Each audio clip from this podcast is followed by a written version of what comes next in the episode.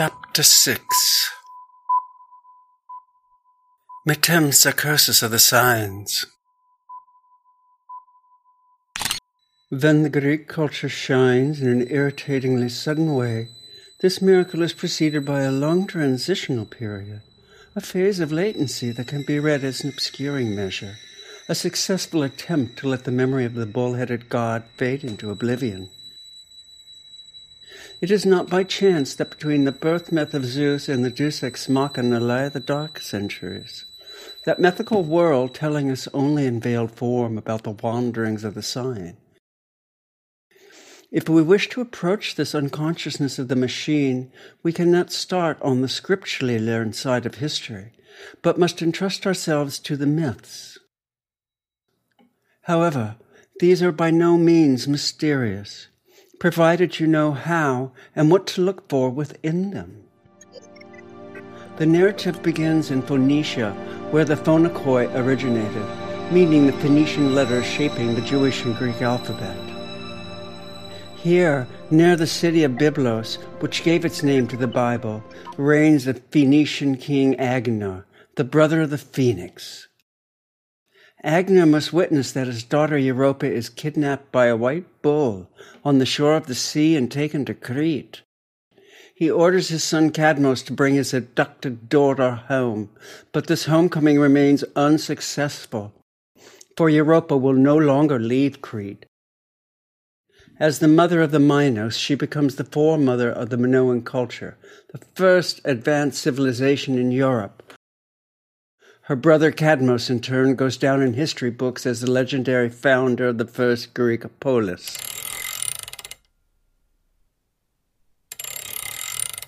Both myths describe the revolution of the sign, each in its own way.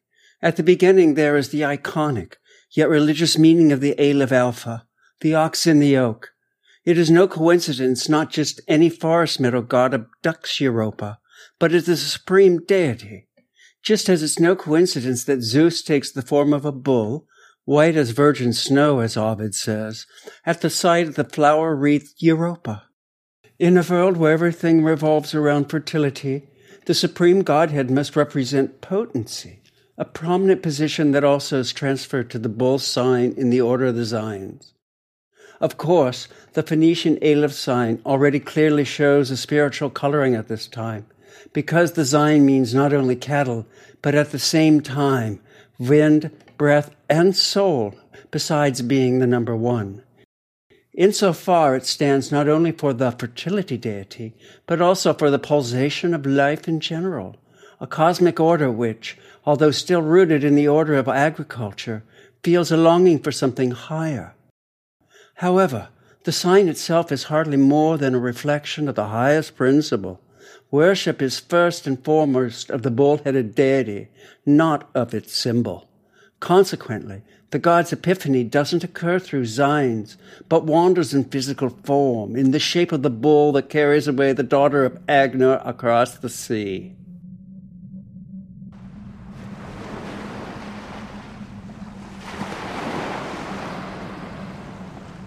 The revolution of the sign is prophesied to Cadmos by an oracle.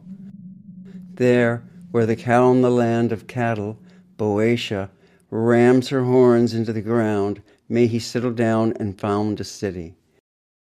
This prophecy leads to the foundation of the oldest Greek polis, the seven gated Thebes.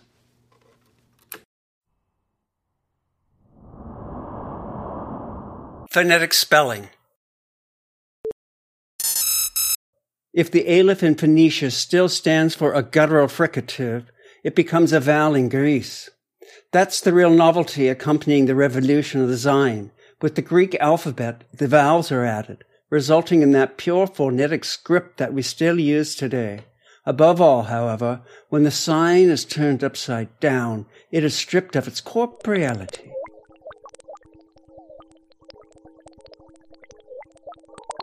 One can classify the two paths of the alphabet as follows. The myth of the Cadmos offers us the triumphalist side, while the story of Europa and Minos offer us the dark side of the Zion revolution. geometry of disappearance.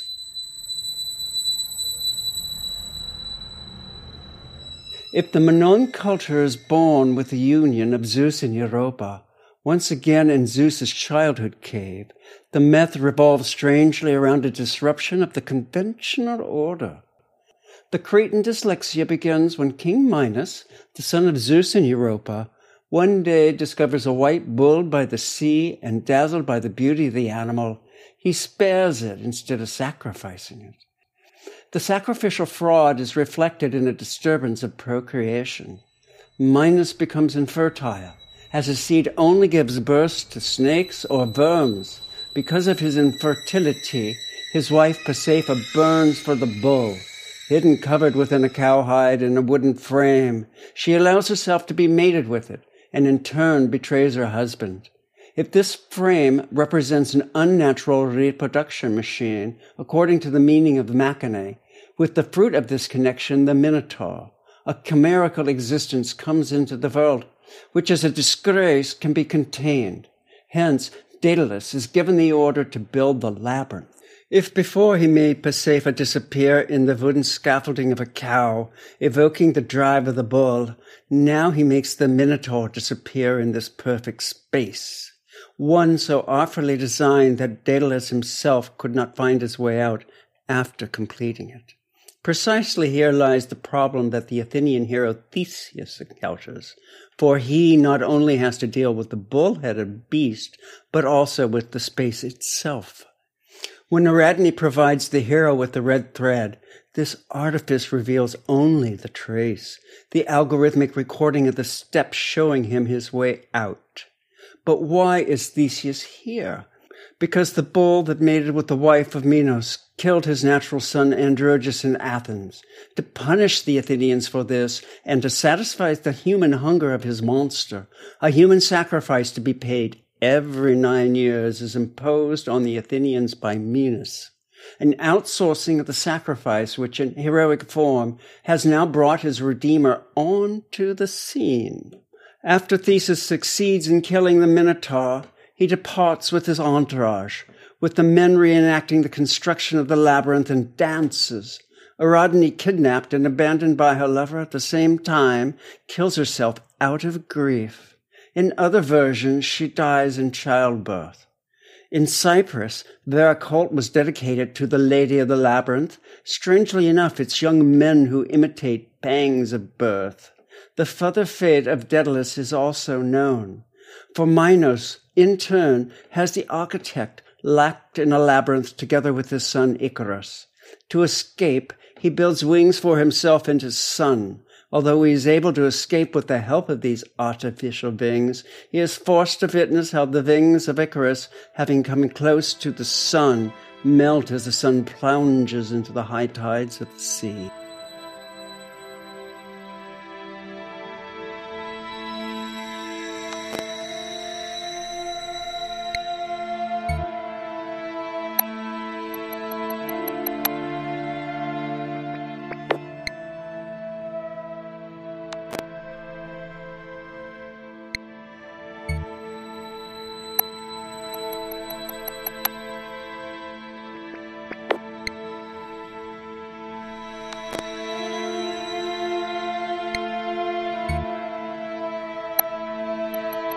Have we characterized the Deus ex machina?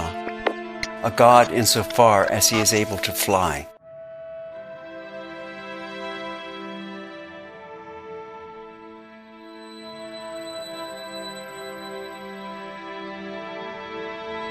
In the labyrinth of power.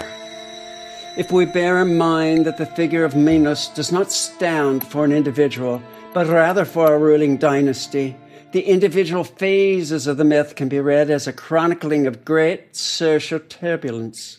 In the process, the beginning sacrificial crisis grows into a disturbance of reproduction, gender relations, and even the natural order in general. If the inventor's inventions seem to solve a problem that's becoming overpowering, their consequences for domination are catastrophic. Although the construction of the labyrinth helps to hide the shame and the impotence of the Minoan race, inside the sovereign rulership grows a foreign and threatening principle that moves Cretans to war against Athenians, imposing payments of tributes on them. Minos's loss are total. Not only does he lose his potency, his wife's love, and his children, but he also makes himself dependent on an exogenous entity, the engineer who erects a defensive structure, thus brings into play a secret logic that makes a ruler a stranger in his own house. Not coincidentally, Minos spends the rest of his mythical life trying to get a hold of the fugitive Daedalus.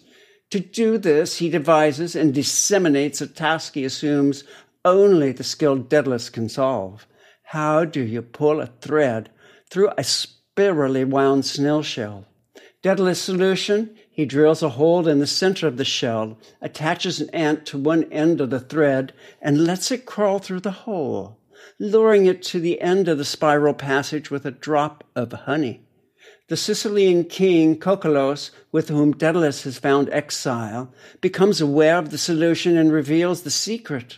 When Minos then demands the delivery of Daedalus, Coccolos has his daughters murder him with scalding hot bath while other traditions report that Daedalus himself doused Minos with boiling water. Now, the structure of the riddle with which Minos convicts Daedalus makes clear the nature of knowledge that Daedalus possesses. Just as Pasiphae's wooden frame covered with a cowhide deceives the bull, Daedalus solves the riddle by offering a mechanical solution that outwits nature.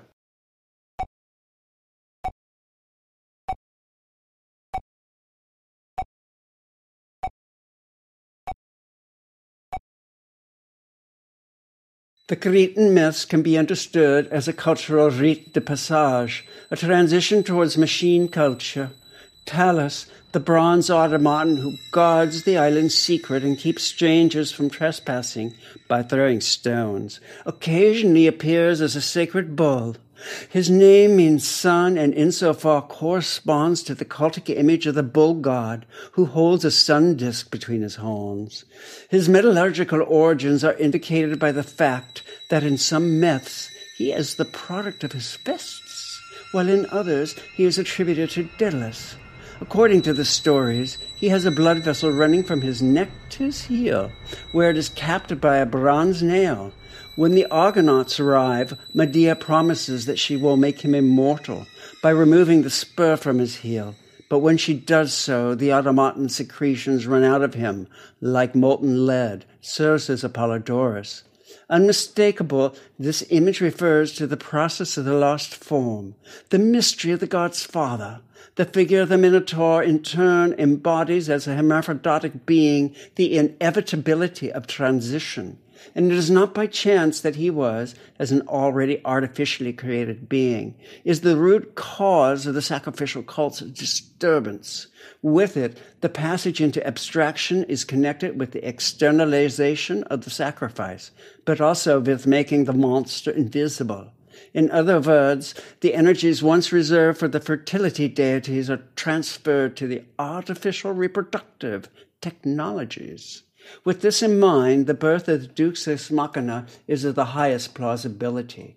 Not only is the sacrificial culture terminated, but the demiurgic claim of wanting to reshape earthly destinies oneself is repeated here, even if hidden form. According to this maxim, the polis is no longer subject to the God's grace, but as a common cause, res publica. Hero of Writing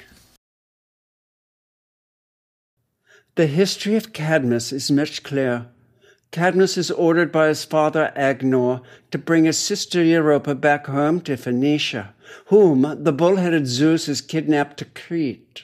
Accompanied by a cow, he sets off, with the oracle saying that he may settle down where the cow rams her horns into the ground.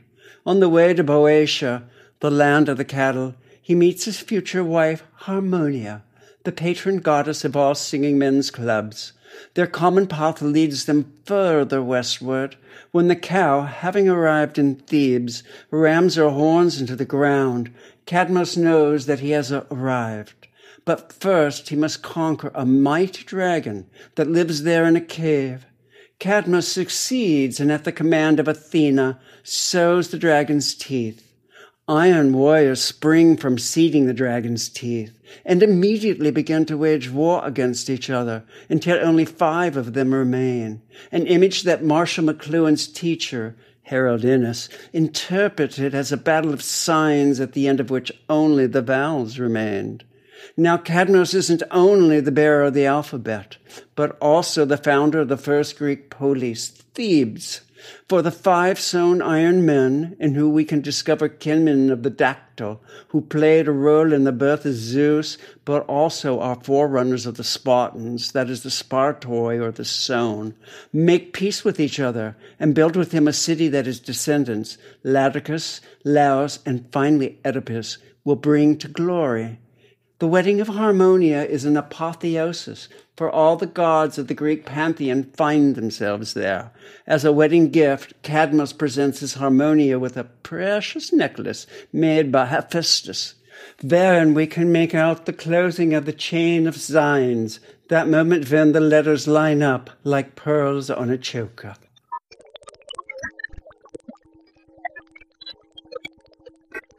Like the Minoan myth circle, the story of Cadmus, as the bringer of writing, also has moments of overdetermination. Several layers of interpretation and reality overlap. The marriage of Cadmus and Harmonia heralds the new Olympic order, with the Iron Men as the warrior type of the hoplite making itself felt, which is formative for the self image of the Greek polis. The slaying of the dragon, the Ouroboros serpent biting its own tail, ultimately stands for the overcoming of the older fertility myths. And all of this culminates in the founding of the city and the rule of unrestricted writing. From this point of view, it would be an understatement to say that the myth of Cadmos tells of the alphabet's arrival, for it reveals as much of the ethos of the polis and its inhabitants as the overcoming of the primitive religiosity that pays homage to the telluric mother deities. Consequently, Cadmos and Harmonia are transformed into snakes and carried away into the Elysian realms, the islands of the blessed. Here, too, there is a nectar like potion to taste, only that it, coming from the source of the Lethe, makes one forget all earthly suffering. But who celebrates himself in this apotheosis? None other than man himself, the prosthetic god.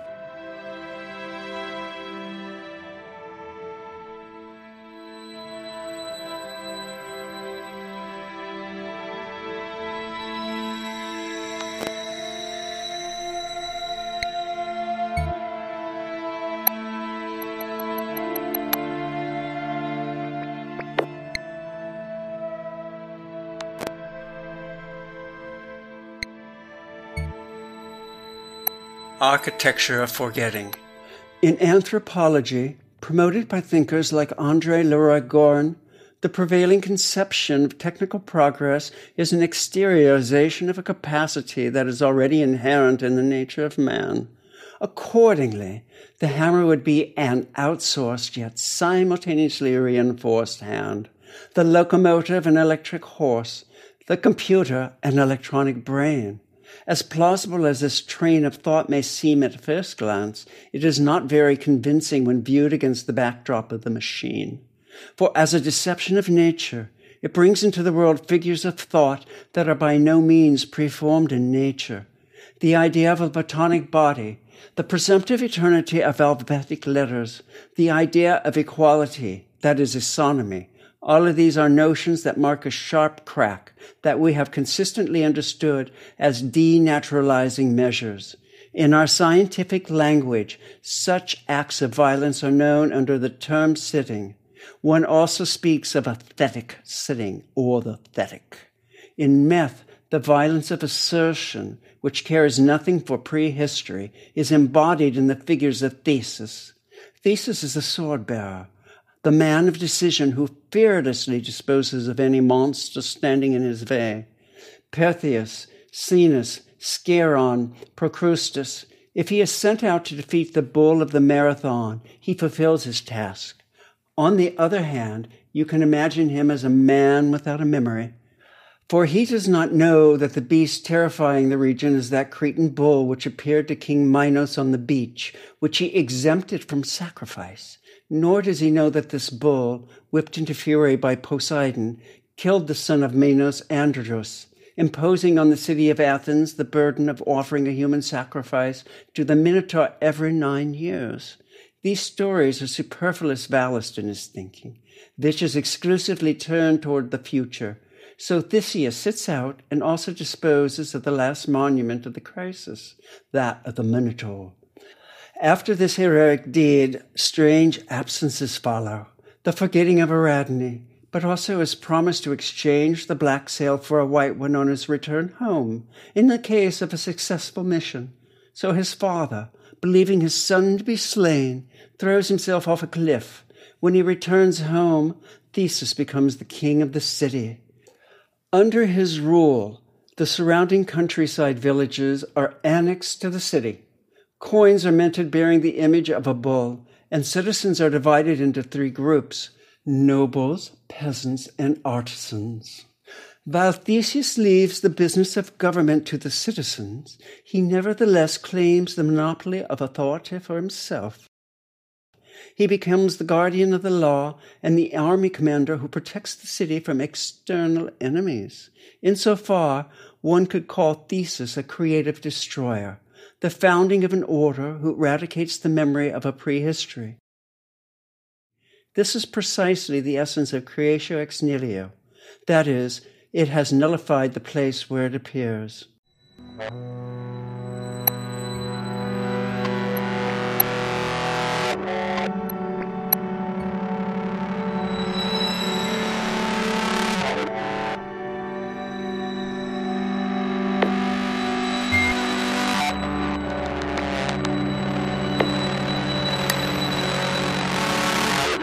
The Empty Grave. Unlike the hieroglyphs, in which the outside world is reflected, the alphabet represents a repelling fortress into which nothing foreign can penetrate anymore. Certainly, the initiates know there was an entrance at some point. From there, a path is led to the labyrinth, where the freak of a god, to the shame of his own father, was condemned to dwell. But that was a long time ago. The beast is dead, the entrance sealed. The place is turned into a crypt, or more precisely, a cenotaph, the meaning of which no one remembers. Fittingly, the Greek word for the zine, or sema, stands equally for seal, tome, and robe. As the sign becomes phonetic, the legend is drowned out. The viewer no longer realizes that he is facing the gravestone of a culture that has long since disappeared. In turn, the mess telling of it seemed like postcards from a souvenir store, set up in front of a memorial, no less. If one takes them seriously and tries to extract more than a tourista interest from the pictures, one hears the narratives describing the collapse of a cosmological order. One understands why the lost form amounts to the death of the old fertility deities, and that the world must suddenly turn upside down on the other hand, and this is the paradox of history, the downfall of a world is compensated by loud new desires, beauty, living sculptures, the geometric space, and the flight of reason. In this sense, the labyrinth is both a crypt and an engine, a place of death, a place of rebirth, the place where reason raises its wings.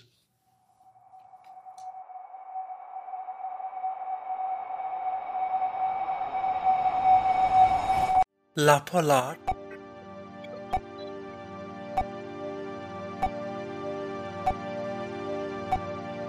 The idea that the closed Greek alphabet was merely the perfection of a syllabary that had long since been created falls far short of the mark. The revolution of the signs is the conclusion of a movement in which human craftsmanship, machine, conquers the heaven of the gods. Insofar, the revolution of the alpha sign from the pictogram of the bull, the abstraction of breath, of the soul, indeed of the all unifying, to the world rejecting phonetic sign, marks a shift in the space of thinking.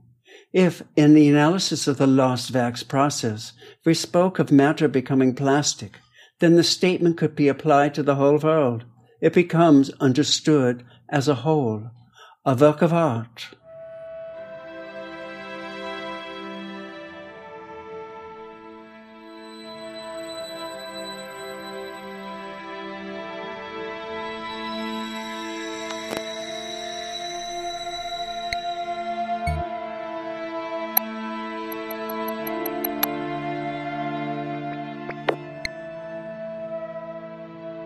Pulsating signs.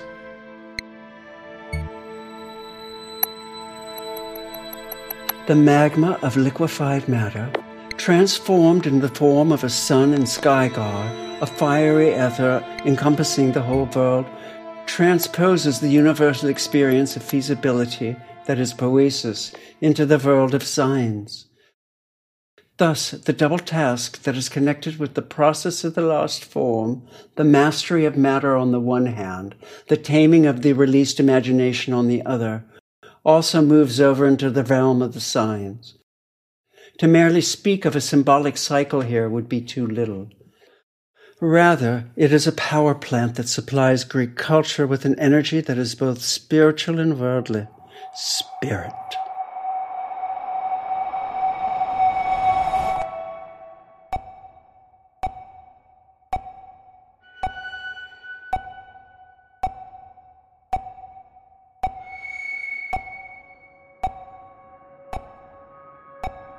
Watermarch. The Greek word for individual letter as element of a system is stoichus and essentially means the row, the line, the order.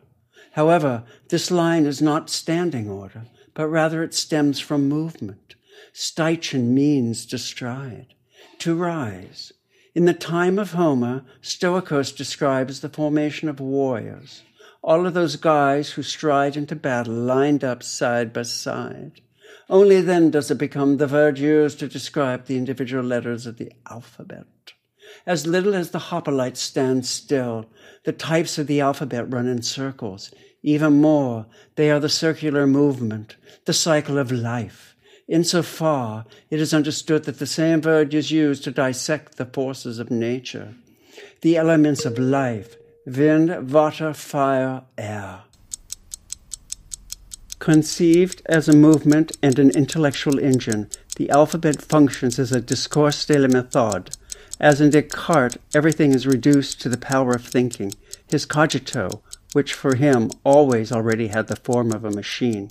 The alphabetic logic also marks such a first and last instance, the answer that precedes every question, if one had dissected the human sound apparatus into individual elements, one also prepares to dissect nature into corresponding natural forces.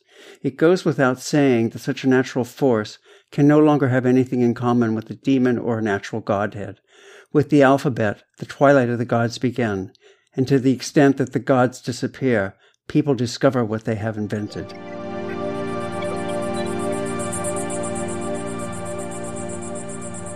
Deconstructed. Undoubtedly, as a nature that can be disassembled into individual elements, as stoicheia, and then reassembled into something different from the only partially comprehended but still mainly mysterious whole nature. In former times, gods and demons, seen as representatives of higher powers because not understood, had their place there the physis of the Greeks is purified of these entities. So, insofar, the assertion is correct that natural sciences begins with the Greeks. But what the Greeks call nature is a symptom of the machine, exercised, pruned, and purged of all of those aspects that stand in the way of its analysis and synthesis. The last things. When nature is structured like our writing, the results precede the investigation. Impregnated with the a priori of writing, the researcher knows that nature, consisting of finite elements, can be broken down into those same elements and reassembled following the grammatic technique. Basically, all of these self-fulfilling prophecies follow Steve Jobs' insight. The computer is the solution.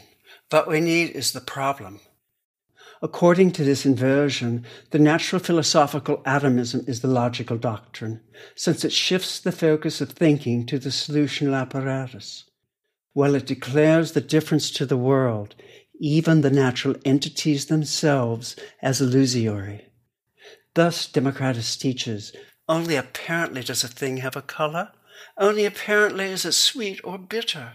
In reality, there are only atoms and empty space. What we experience is appearance.